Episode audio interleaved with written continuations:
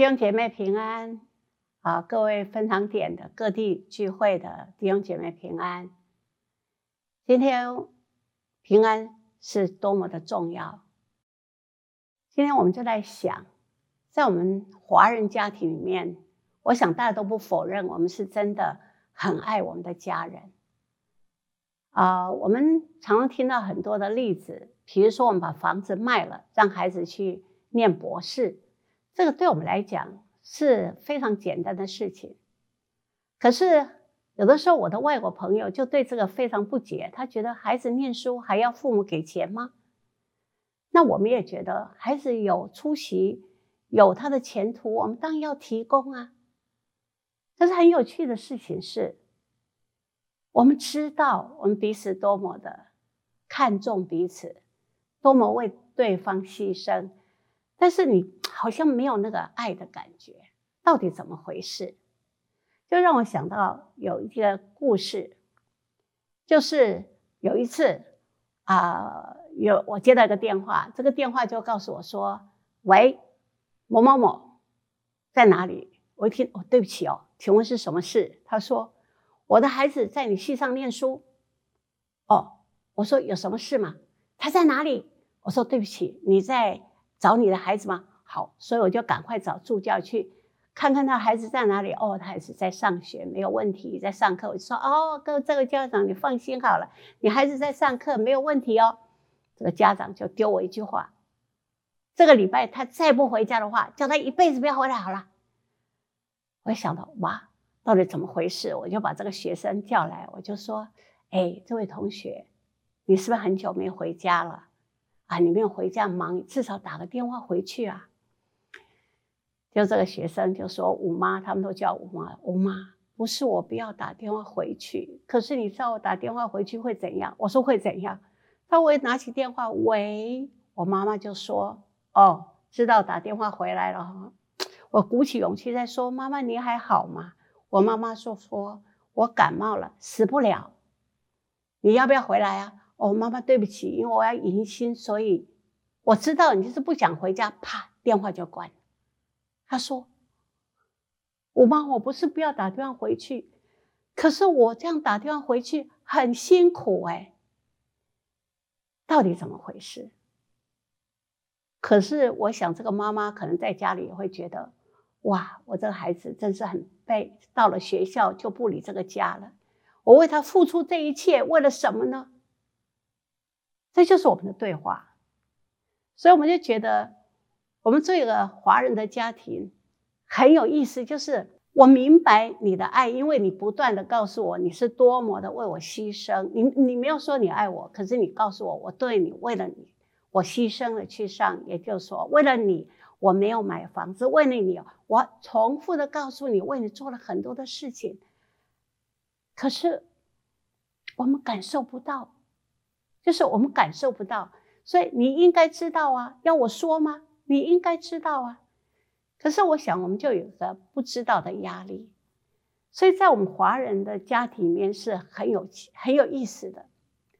那我们仔细来听听看，来想想看，在我们所有的教导里面，在我们所有的教训里面，在我们所有从小听到的故事里面，我们很少谈到爱耶。我们谈到很多道理。做人应该怎样？要孝顺父母，父母话怎么样？要听。我们有好多的道理，可是当我们用道理来经营我们的关系的时候，你就会让我们觉得很有压力了，你就失去耐心。你应该要念书啊，你不是知道要念书吗？你为什么还这样吗？你看你这个孩子一点都不上进，呃，不上进，不用心。我们就开始有很多很多的解释，挂了很多的名称。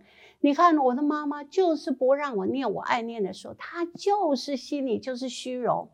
你看，她一天到晚跟我比较，她只在乎功课，她根本不在乎我。很多青少年这样反应，那是真的吗？是真相吗？当我们现在一个道理在经营我们所谓的爱的关系的时候，你就发现我们有一个问题，就是我们走不出来，因为我道理太对了。要不要听父母的？对。要不要念书？对。要不要不要吵架？对。要不要好好的想你的未来？对。都对呀、啊。当我们觉得我们都对的时候，而且我们要求不过分呢、这一点点要求不行吗？我们就卡住了。那怎么会这样？发现好可惜啊！我们是一个这么爱家庭的人，可是，家里面充满了很多不知道的压力，不知道怎么相处的压力。所以发现，当我们没有固定关系的爱的时候，我们都是很开心的。关系没有固定的时候，我们很自由，我就觉得很愉快。哇，恋爱好愉快啊！我遇到他好愉快，我好幸福啊！我多么希望我们的关系就这样固定下来了。OK，关系固定下来，成为归属的时候，我属于你，你属于我，我们就开始觉得很麻烦。你会发现有一点很有趣的。就是我们有个自由跟归属感的纠结，我们很喜欢自由，但是我们又喜欢属于某一个人。当我属于某一个人的时候，我就希望你要让我自由。可是我自由又觉得很孤单，可是我要跟你相处，我又觉得好麻烦。所以，我们常常现在新潮的名称当然就有个现现代的年轻人常常用情感勒索。这是我们心理治疗上的一个名词，但是非常有趣。对这个，我会慢慢再跟大家讲。就是我们会觉得说，你对我的爱让我好有压力。我好不容易回到家里，我从学校回到家里，妈妈，你不要一直盯着我吃饭嘛，还问我你怎么吃这么少？你胃口不好吗？我做的菜不好吃吗？你为什么吃什么？妈妈，你让我好好吃个饭可以吗？你不要盯着我好不好？你为什么不？晚上洗澡呢？你不觉得晚上洗澡很好吗？洗了澡就可以好好睡觉，你为什么一定要早上洗澡呢？这先生会说：“我晚上洗澡，早上洗澡有那么严重吗？一定要晚上洗澡，不能早上洗澡吗？我不能不吃蔬菜吗？”你会发现很有趣，就是当我们的华人的情感的时候，我们常常会有一个。我不说你的需要，我的需要，但是你要明了，你应该知道啊。为什么？因为道理就是这样啊。如果你关心我到一个地步，你当然会知道啊。所以，亲爱的，今天晚上吃什么？随便。那我们去吃烧肉，好不好？你不知道我最近喉咙很痛啊。那亲爱的，那我们要吃什么？随便。那我们吃水饺，好吗？比如说，每天我都在吃冷冻水饺，还是水饺。那亲爱的，你要吃什么？你应该知道我喜欢吃什么。如果你在乎我的话，我们很多这类的对话，我们会觉得你应该要知道我的需要。为什么？从来没有在想为什么人家会知道我没有说出来的需要。所以，我们有很多的假定，有很多的要求，可能很多时候会让对方觉得好累。然后我们用个名词叫情感勒索，但是对这个名词我有点有点意见，因为我们在心理治疗上有一个学派就认为说，当我们觉得情感很有勒索、很有压力的时候，你就不要这个关系就最好。所以我们就用很多的方式来告诉你说，你不用在乎这个人对你的要求，你可以不在乎这个人，你可以想办法摆脱他对你的压力跟勒索。可是。情感勒索的真实现象是什么？如果你不在乎，你怎么会被勒索嘞？对吧？你说真的不在乎这个关系，真不不啊，不在乎他有没有受伤，不在乎他会不会难过，你根本没感觉嘛。所以，当我们觉得有勒索的时候，就是表表示我们还是在乎，我们还是爱，只是我们不知道怎么去经营这个爱的关系，只是我们不知道怎么来表达那种。还有压力的爱，我不知道怎么处理而已。所以，当我们有情感压力的时候，不要觉得它是勒索，它是一个现象，告诉我我不知道怎么处理这个关系而已。可基本上，你回来来看，我是多么关心这个人，我是不希望他这么不开心。可是我不知道怎么样让你不要这么不开心。我希望你不要误会我。可是我不知道怎么样让你可以了解我，所以你发现吗？不是我们不在乎，不是我们不爱，而是爱太多，在乎太多，可是我不知道要怎么处理。我希望我有自由，但是我要希望你可以跟我有一个关系，让我觉得我的存在是有价值的。我们家人关系不是这样嘛？所以这就是困境。但是非常重要的，我们要知道，我们是爱的，只是我们有一个矛盾，就是我们希望自由，但是如果你真的自由，就表示什么？没有别人在乎你的存在啊，那我就觉得很失落、很寂寞。可是当我们有归属感的时候，你就有牵挂，你希望对方开心，对方也希望你开心。呃，然后你就开始有很多希望对方为你做的事。你希望我难过的时候，对方能够让我不难过；我觉得我有希望的时候，对方可以鼓励我。啊，我希望我不说话的时候，啊，我懒得反应的时候，你会猜中我的心思。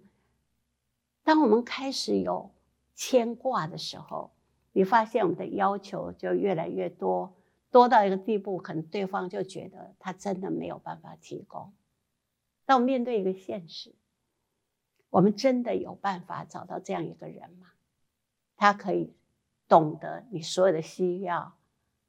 其实有的时候我们自己的需要我们不知道，对吧？我们觉得想哭，可是为什么想哭？不知道。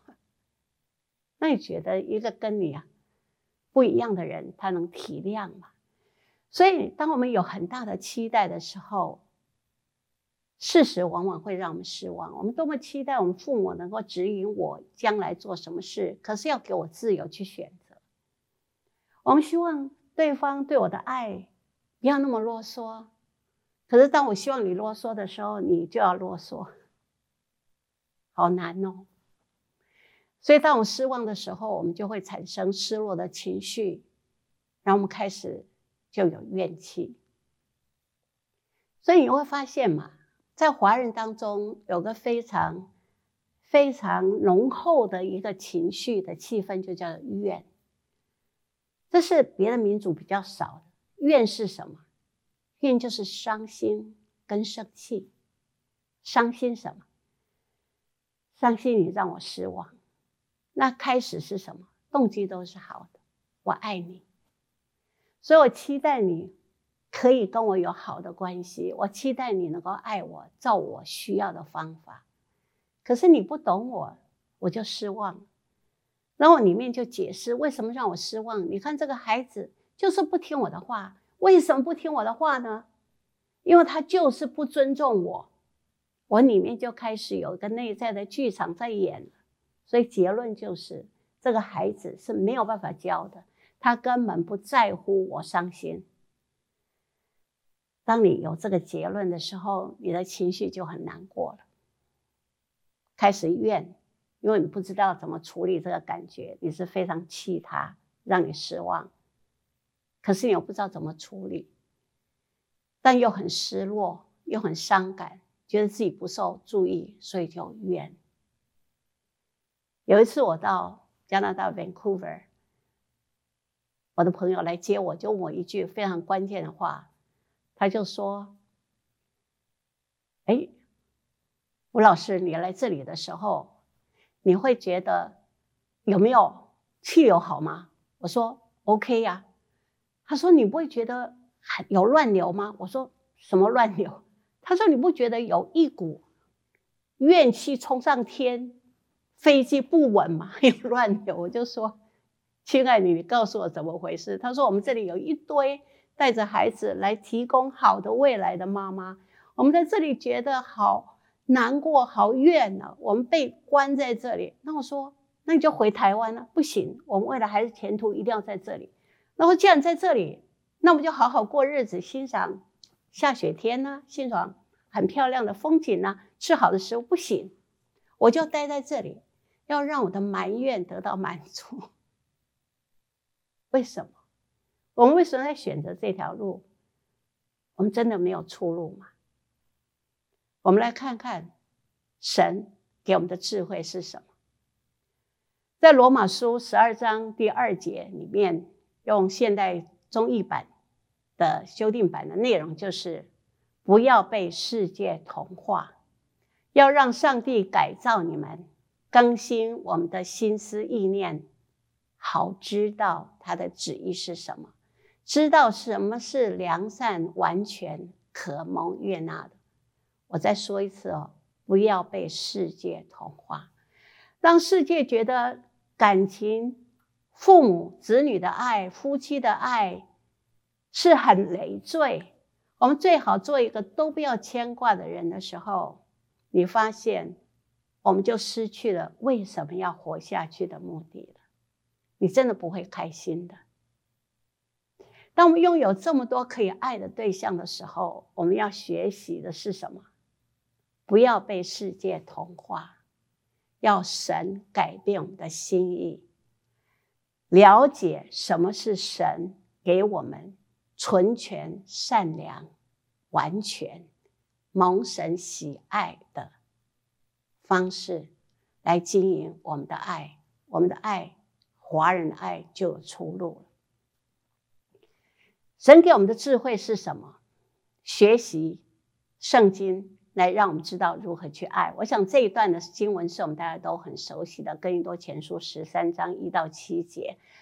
但是我觉得，请大家特别注意最后第七节：凡事包容，凡事相信，凡事盼望，凡事忍耐。请大家特别注意，凡事忍耐，因为任何一个爱的关系都不是那么容易的。爱是一个非常复杂的东西，但是凡事有盼望，凡事要忍耐，它是一个坚忍的爱。所以要得到一个爱，我们要学习，而且要忍耐。请大家要特别注意第二节：我若有先知讲道之能，也明白各样的奥秘、各样的知识，而且有全备的信。叫我能够移山，没有爱就算不得什么。我很聪明，但是不要被聪明迷住我们的眼睛，因为世上的知识不一定能够让我们得到真正的爱，懂得如何去爱别人。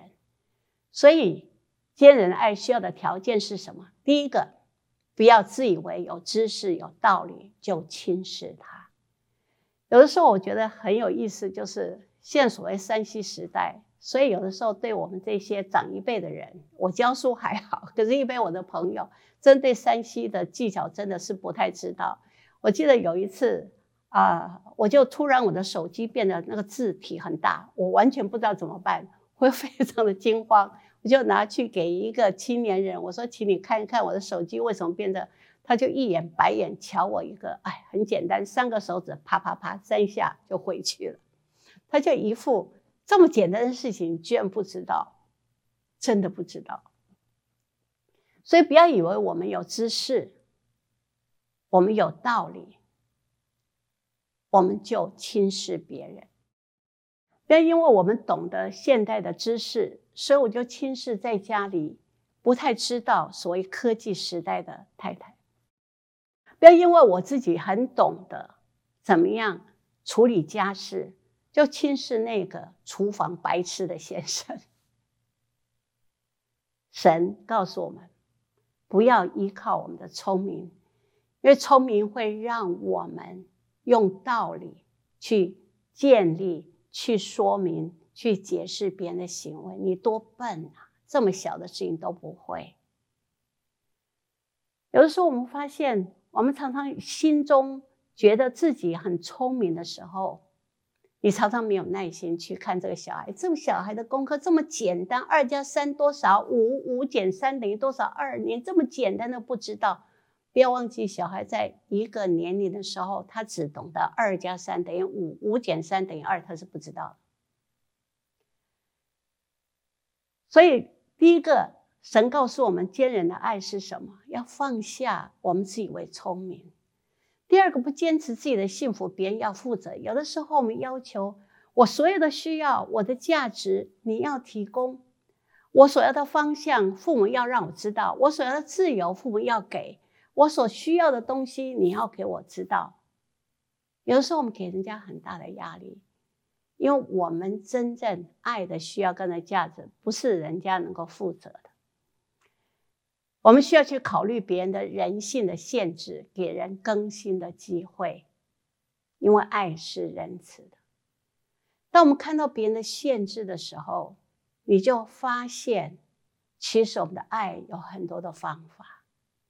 我们为什么没有办法去爱、去怜悯？因为我觉得你不应该这样。按照道理来讲，你应该懂得；按照道理来讲，你不应该做这件事。按照道理来说。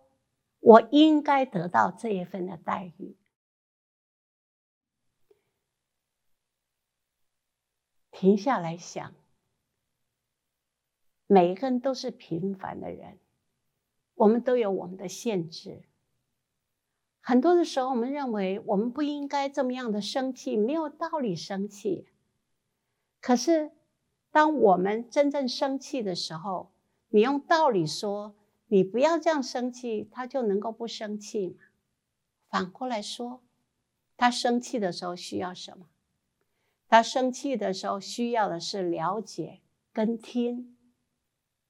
当我们从这个观念、这个角度去看的时候，就发现你心中就有怜悯。有一次，我在一个咖啡店听到一个声音，妈妈很大的声说。你太阳画不好，干我什么事？我一看，一个小朋友，大概四岁左右，眼泪流下来，拿了一个画，他妈妈非常生气，在划手机。我看那个孩子，我心里就有痛。我就发现这个孩子所需要，就是他画那个太阳画的不好，他需要只是有一个人能说没关系，你再画就好。可是妈妈就把它解释成为。你好像要我帮你把这个太阳画好，这是你的事情，你为什么要这样来麻烦我呢？当我看到泪水的时候，我就说，这个妈妈失去一个最好的机会，能让这个孩子得到在那个时候最需要的，就是一份谅解，一份同理而已。我们常常因为有固执在我们的道理里面，我们连一点点怜悯都不愿意给。你怎么这么笨啊？跟你交代买酱油，你怎么买成这样呢？你看我跟你说买三个苹果，如果有奇异果的话，就买两个奇异果。就你带回来就是两个奇异果，你是怎么听的呢？可是没有想到这个先生，他听到的是要买三个苹果，可是如果有两个奇异果的时候，就买两个奇异果就好，就不用买那三个苹果了。每一个人都有他的限制，每一个人都有他做不到的地方、听不懂的地方。我们多走一步，帮助他了解，帮助他日子过得好一点，这就是爱。所以，爱的行动是为了别人的需要，而不是为了自己的需要。当我们有神生命的爱的时候，你就开始不坚持自己是神。我们就开始用欣赏代替要求，好有趣哦！就让我这样说，你会听成这样，太好笑了。没关系啦，你真的不了解，我说给你听。哦，太太，来，我疼疼。即使你说的是多么没有道理，可是我觉得你感觉是非常有真的。你现在真的需要，什么时候不要说道理？当你自己很有道理的时候，请你千万不要说道理。当别人不要听道理的时候，需要不是需要道理的时候，就不要讲道理。当你听不到别人的道理的时候，也请你不要讲道理，因为道理不能代替真正的爱跟怜悯。所以你注意到他的需要是什么？他需要知道，他需要了解。我的先生每次都会忘记我的生日，以前我也是坚持期待、失落、生气。后来发现，其实他需要一点帮助，所以就告诉他说：“你的本子拿来，我帮你写。这一天就是你太太生日，不要忘记买花给她，要买红色的玫瑰花，不要买白色的康乃馨。”没有事了。当你知道他有需要的时候，我们下面的结论就是：你需要什么？因为信神，我们就不要做。我们孩子的上帝，我们就不要做我们孩子的命运掌控者，因为我相信神。我只要把他带到上帝的面前，你发现这个循环，我们就心里能够甘心、自由的爱就出来了。我们不会受到我们华人家庭的限制，因为什么？因为神生命的爱让我知道什么叫做真正的爱。因为神在我不可爱的时候爱我，神在我没有对自己失去希望的时候，他对我有无限的希望。因为他给我活水喝，而不回答我应该在哪里聚会。就像那撒玛利亚妇人一样，因为神知道我所需要的，所以我们再走一次，要有甘心自由的爱，能够解决自由跟归属感的矛盾。我们先有神生命的爱，不坚持自己是神，用欣赏代替要求，注意到对方的需要，然后结论是我可以帮什么？放手，让神做我们所爱的人的神。我不需要做他的判官，我也不需要做他命运的掌握者，这样我们就心中就有爱了。所以，当我们有自我中心的爱的时候，我们就害怕失去；我们就有需要安全感的时候，我们就一再的要求，很敏感，我们就误会，然后我们就给人家压力。可是有神生命的爱的时候，你就发现神跟我们说：爱你没有惧怕。因为你是独一神所爱的，我们会要求别人为我的幸福、为了快乐负责，因为我不知道我自己怎么样能到快乐。可是当我们在神生命的爱里面，你发现在神的话里面，你就找到神的爱。我们特别喜欢去挑别人不符合我期待的特质，因为我们想去管，我们想去纠正，我们想去操纵。可当有神生命的爱的时候，我就从神的眼光看到人的限制。就像那个卖淫的妇人被抓到的时候，法利赛人就问耶稣，犹太人问耶稣：“我们应该怎么处理？”按照道理来讲，他应该被打死。可是耶稣就画字，常常很多人在研究耶稣在地上画字是写什么。可是耶稣抬起头来问他说：“没有人拿石头打你吗？”他说：“没有。”那我也不处罚你，去吧，以后不要再犯罪，给人家第二个机会，怜悯，这就是神。神看到我们的限制，神不是看到我们不符合他理想的地方。当我们要求别人这么多要求的时候，我们就发现我们是失望的，然后我们就失去了。愿意努力的爱的力量。可是，当我们回到上帝的面前，有神生命的爱的时候，你就发现，我们就开始有坚忍的爱，我们就学习有爱的力量。多美的一件事情！怎么样从自我为中心的爱变成以神的生命为爱？你发现你整个世界是变了。因为这个人，你原来看的格格不入的，你真的看不惯，突然之间你觉得他蛮可爱的。居然买花会买到白色康乃馨，你会觉得非常 interesting。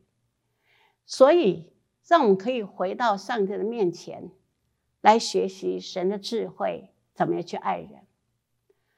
第二个，我觉得要跟大家谈的，尤其是年轻的弟兄姐妹，用成熟的心来面对关系。有的时候，年轻弟兄姐妹觉得我真的很难。来面对啊，我们的长辈，我们不知道要怎么样去面对他才好。我们有点怕他们，然后我们也不知道要怎么说。可是这里我想要跟大家讲说，《哥林多前书》第十四章第二十节说：“弟兄们，在心智上不要做小孩子，然而在恶事上要做婴儿，在心智上总要做大人。”这个在我心理治疗的时候，常常发现我们可能。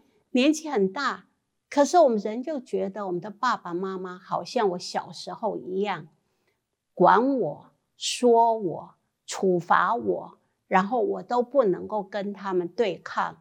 我觉得我妈妈、爸爸一直保持在这样的一个形象里面。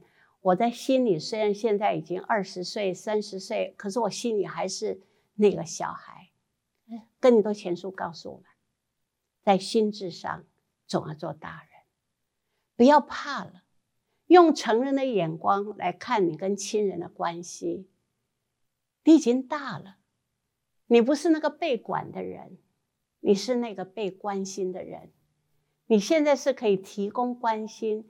认识你年老的父母的一个时间了，因为你已经是大人，所以我邀请我们二三十岁的弟兄姐妹，我们在心智上长大，成为一个成人，用成人的眼光来处理我们所有的爱的关系。我们不要在先生的身上寻求父爱，因为他不能给。可是我们可以从神那里得到父爱，但用成人的关系去理解我们的先生，成为他的助手。不要一直不说对我们的小孩子不说赞美的话，因为我们觉得我们的孩子真的是不懂。不要忘记，孩子需要的是我们成人父亲的爱。让我们学习在心智上学习做一个成年人。但是你要问说，那好像有点难呢。那真的要怎么做呢？我觉得我们可以学习了解对方的需求，然后有效正确的表达爱。这在我们华人当中是很难学的，因为华人从小到大都没有所谓情感的教育。我们大家想想看，我们的教科书上，我们的儿童故事书。没有教我们怎么用情感来建立情感，我们都是用应该跟道理来建立情感。我们应该要孝顺，我们应该要彼此相爱，可是没有告诉我们怎么样去培养有爱的感觉，怎么样可以用爱来跟父母相处。所以我们要学习。举个例子。我们以妈妈来说，我们常常就回到我们原来刚刚开始说的那个故事。我们听到这么多上帝的语言，那我们怎么样来行动呢？我们用这个眼光来看我们的父母。你妈妈其实已经不是你小时候那个非常严格的妈妈了，她已经是慢慢失去她影响力的一个女人。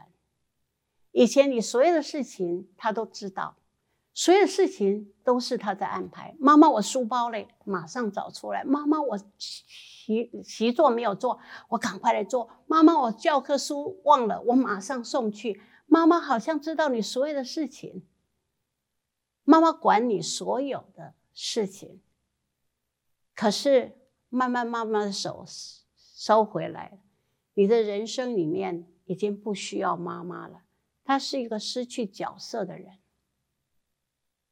有一次在北美一个呃亲子的一个工作坊里面，有个妈妈问我说：“吴老师，我想请问一下，我跟我的孩子每两周一起吃饭，我应该说什么？” 说：“哎呀，这是什么问题啊？”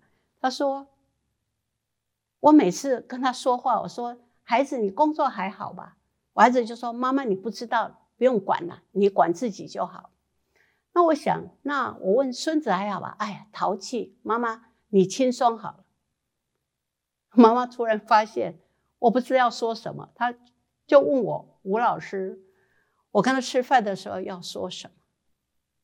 其实发现，连妈妈已经不是小时候那个非常能干、全能的妈妈，她是一个慢慢失去角色、失去影响力，不知道该做什么，不知道如何面对她的孩子。不知道怎么帮他孩子，所以有的时候我们会跟妈妈说：“哎呀，妈妈不要烦呐，对不起。”为孩子担心，那是他一辈子的特权，因为你是他心中的一块肉。所以，怎么样用我们刚刚的原则？怎么样借着祷告，借着赞美，回到上帝的话里面，然后让神。告诉我们要去留意那些美善的事情。我们开始去看，不是父母的限制，不是过去我所受的伤痛，而现在来看什么是美善，可以做，使它美丽的事情呢，然后再采取行动来做美善的事情。所以我们可以怎么做？面对我们最爱的亲人，在我们还没有信主的时候，当我们心中还认为我是孩子的时候，我们是关心自己的需求。所有的时间都是我的时间，最好不要来招惹我，不要啰嗦我。我们关心的是你来照顾我。可是当我们回到成人的观点，用神的眼光来看，你关心的是他的需求。妈妈要的只是你的时间。我们什么叫爱的行动？陪妈妈一下，不要再送吸尘器了，他已经打扫房间一辈子了。陪他一下。我觉得很有意思是有一次啊，前一阵子因为我被虫咬了，所以有点敏感，所以吃了抗生素很不舒服的时候，他在房间在休息，正好我的孙子来，呃，小学一年级，他就自己一个人就拿了一杯水到我床旁边问我说。奶奶，你还好吗？你要喝水吗？我说好啊，我就喝水。结果我发现这个小孩没有走，他在那边就继续跟我聊他学校有什么事情。他真的在跟我聊天，所以那一天我喝了四杯水，好舒服。其实要的不多，就是你的时间，不要觉得不耐烦，因为他有的没有很多。他需要就是一点点的时间，你的照顾，照顾不是帮他拎东西，不是帮他什么，而是说有一天我到你家里来，妈妈，我帮你把所有上面你拿不到的东西，我帮你拿下。你要整理什么，我帮你整理。你没有办法清扫，我帮你清扫。当妈妈看到你这样扫的时候，她心里真的觉得，哇，有孩子真好。做一个妈妈是多么的荣幸，你的感激。有一年，我自己想到说，我都没有跟我的爸爸说我爱他，所以我就想，我是不是要跟他说我爱他？可是你知道，我爸爸是警察首长，以前就在美国，所以我就鼓起勇气打电话，我说：“爸爸，我就趁我还没有说。”还没有胆怯的时候，我说：“爸爸，我爱你。”突然之间，我爸爸就安静了。我一下很害怕，我不知道我爸爸在想什么。我爸爸就后来就没有什么反应，然后说：“哦哦哦哦，好好。”就挂了电话。所以我就忐忑不安一个礼拜。我一想，我爸爸不知道会会怎么样。就两个礼拜之后，我就收到一封他用毛笔写的三页的字的信，这么厚。然后第一句话就是。亲爱的小妹，我的眼泪就流下来。我只是说一个我这一生很难说出来的话。弟兄姐妹，做一个华人的基督徒，我们不要去跟从世人的标准，用一些非常时髦的话语，譬如说情感勒索。我们好好拥有的这一份，我们华人父母对我们的爱，我们对孩子的爱。我们好好的来运用，表达我们的感激，对父母感激，对孩子感激。谢谢儿子，你今天居然自己刷牙，让我可以不用去管你刷牙的事情，真是太好了。让我们学习怎么样去看到别人的限制而怜悯，你的观念就会改。我记得有一次很有趣的是，我从美国回来。然后我就接我的婆婆跟我住，然后我就决心说要让我婆婆觉得非常开心，所以我就在我东海的旁边的地上就弄了一个小小的菜园，把它耕种得很好，把它撑得很好，让我的婆婆可以种菜，因为她以前是卖菜的。我婆婆很高兴，每天就去种菜。可是当她种菜完了以后回来，她就穿那双鞋，就在我的地毯上有一个一个的脚印。所以我就跟我朋友、我的婆婆说，可以换一个鞋吗？我婆婆说好好，我婆婆人超好，就一共买了三双鞋，就人就是这样。所以有一次我实在崩溃了，是因为我的孩子在学爬，居然把那个泥巴拿糖来吃，我就爆了，我就出去。还好我们东海地方很大，我就跑，我就问神说：为什么？为什么？我只是要求他换一双鞋，有这么难吗？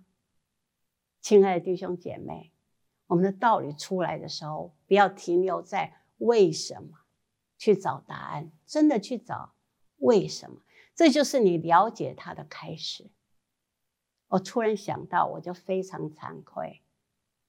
因为我婆婆住在乡下，她外面跟里面都是泥巴的，从来这一生七十几年，她没有从外面到里面换过鞋的。她在晚上睡觉的时候才洗脚才上去。我是哪根葱？我居然要求这样生活七十岁的一个老人家，突然之间为了我的方便，就可以马上学习换鞋。当我这样一想的时候，你发现。神就给你非常清楚的答案。什么很在乎呢？需要换鞋吗？不需要了，我就把我的地毯卷起来，找一个人来抹地，解决。你会发现，我们亲人当中很多的冲突，很多的怨是来自于你为什么不听我的？你应该跟我的。我们走不出来。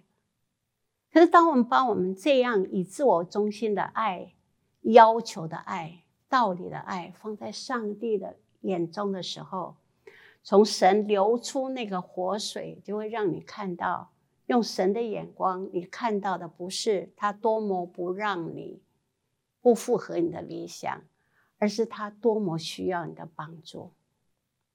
所以，当我的先生我难过，他开始说：“哎，跟我建议的时候，我就告诉我的先生，我说，亲爱的。”当我在抱怨的时候，你这样说就让我觉得我很愚蠢，我连这个都不了解。我知道你不是这个意思，可是我希望你知道，你是想帮我。可你这样帮我的时候，就让我觉得我很愚蠢。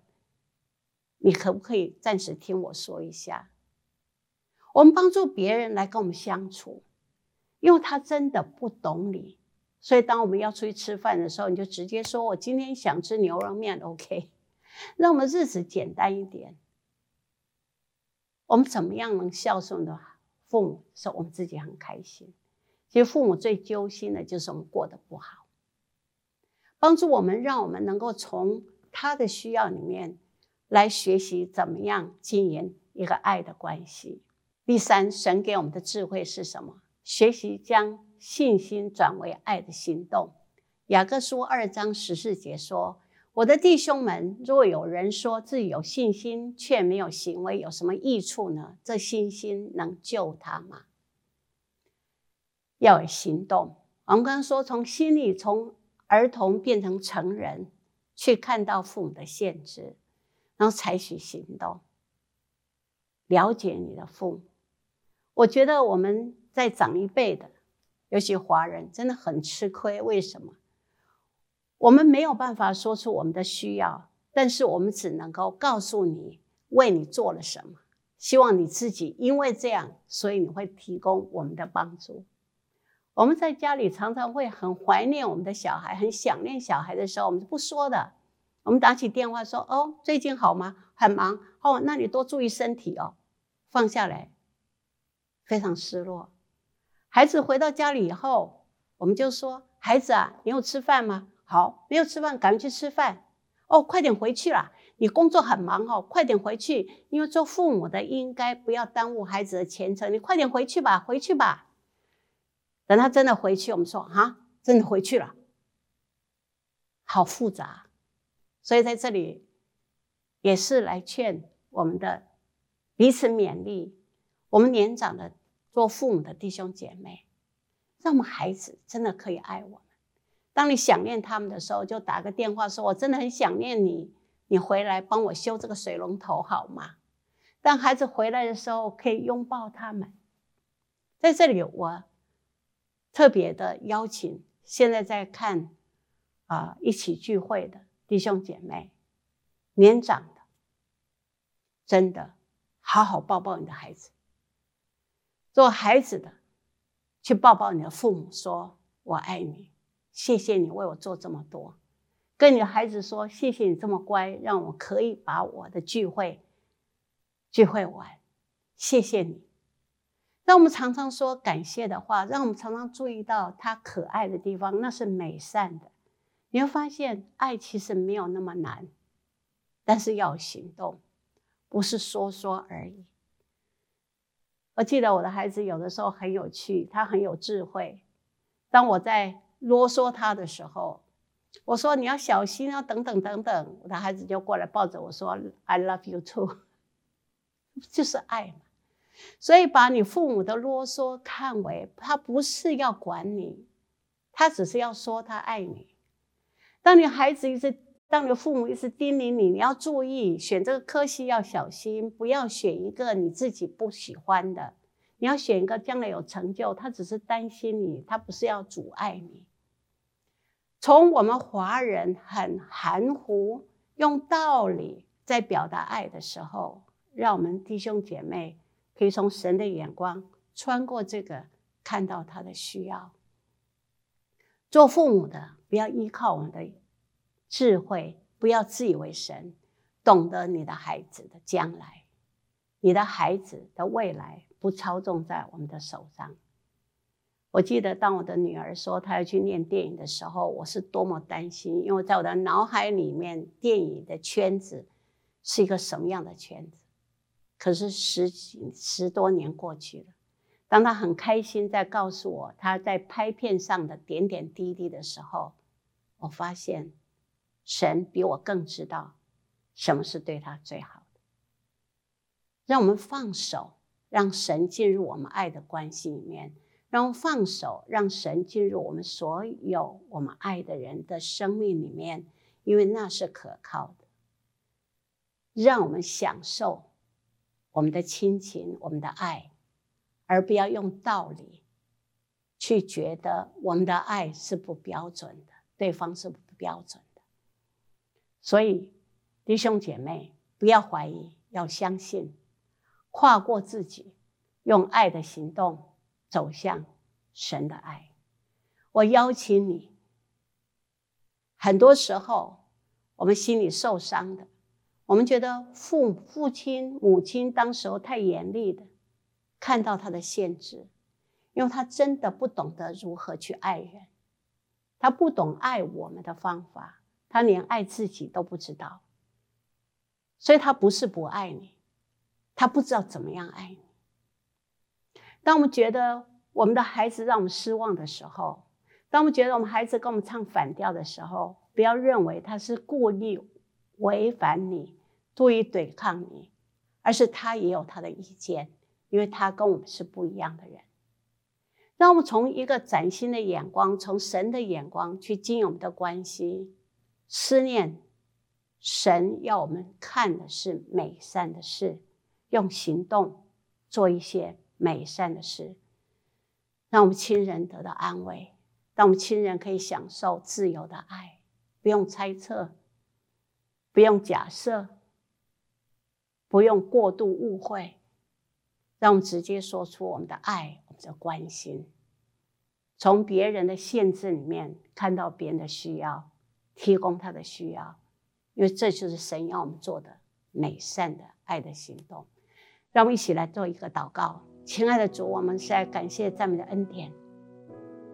你今天让我们能够在这里，能够一起来思量我们华人的爱的纠葛，我们亲人的纠葛。主，这些压力就是因为我们爱彼此，可是我们爱的不好。主，我们真是要把我们这些关系都放在你的手中，我们卸下来。主，因为你已经有了答案。主，让我们敞开心，用神你自己的眼光。用你的答案来回答我们亲人、我们爱的关系里面的疑惑。主，让我们专心依靠你，注意那美善的事，不要以为自己是聪明，用自己的知识、道理来经营我们爱的关系。让我们学习爱的感受、爱的表达、爱的接纳跟饶恕。求你的爱。来充满在我们的每个家庭里面。主，在这个时候，我特别为一些弟兄姐妹祷告。我要特别为一些你心中还受到幼年伤害的弟兄姐妹祷告，就是求神的爱大大的释放你。主，你还纠葛，你还放在心里，因为你还在等待一个答案，就是他为什么要这样对你。主，求神帮助这些弟兄姐妹，让我们了解，他不是故意要这样对我们。他是不得已，他没有办法，因为他有限制，因为他不知道怎么爱，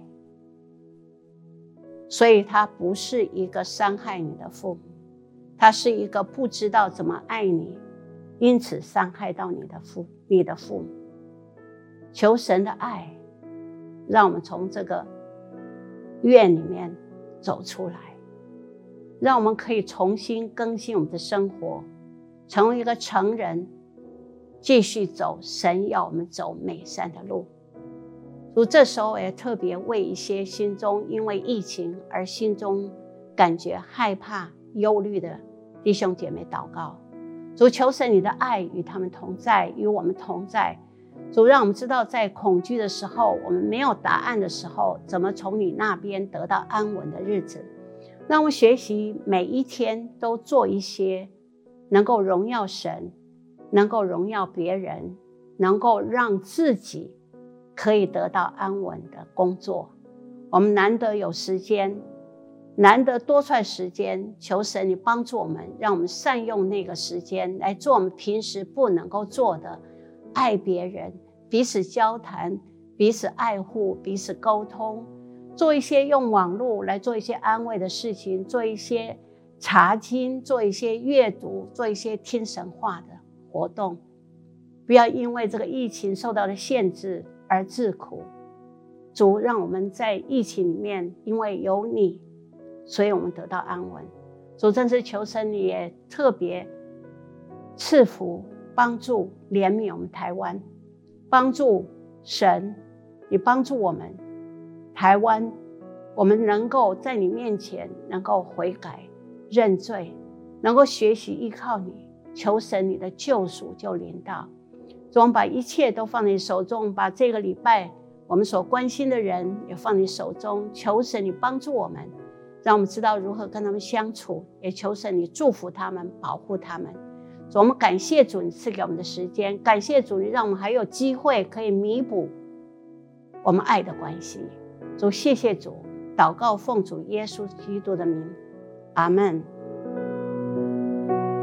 接下来这个祷告，特别我要来带领。若是你今天是第一次真的来观看我们线上直播的新朋友。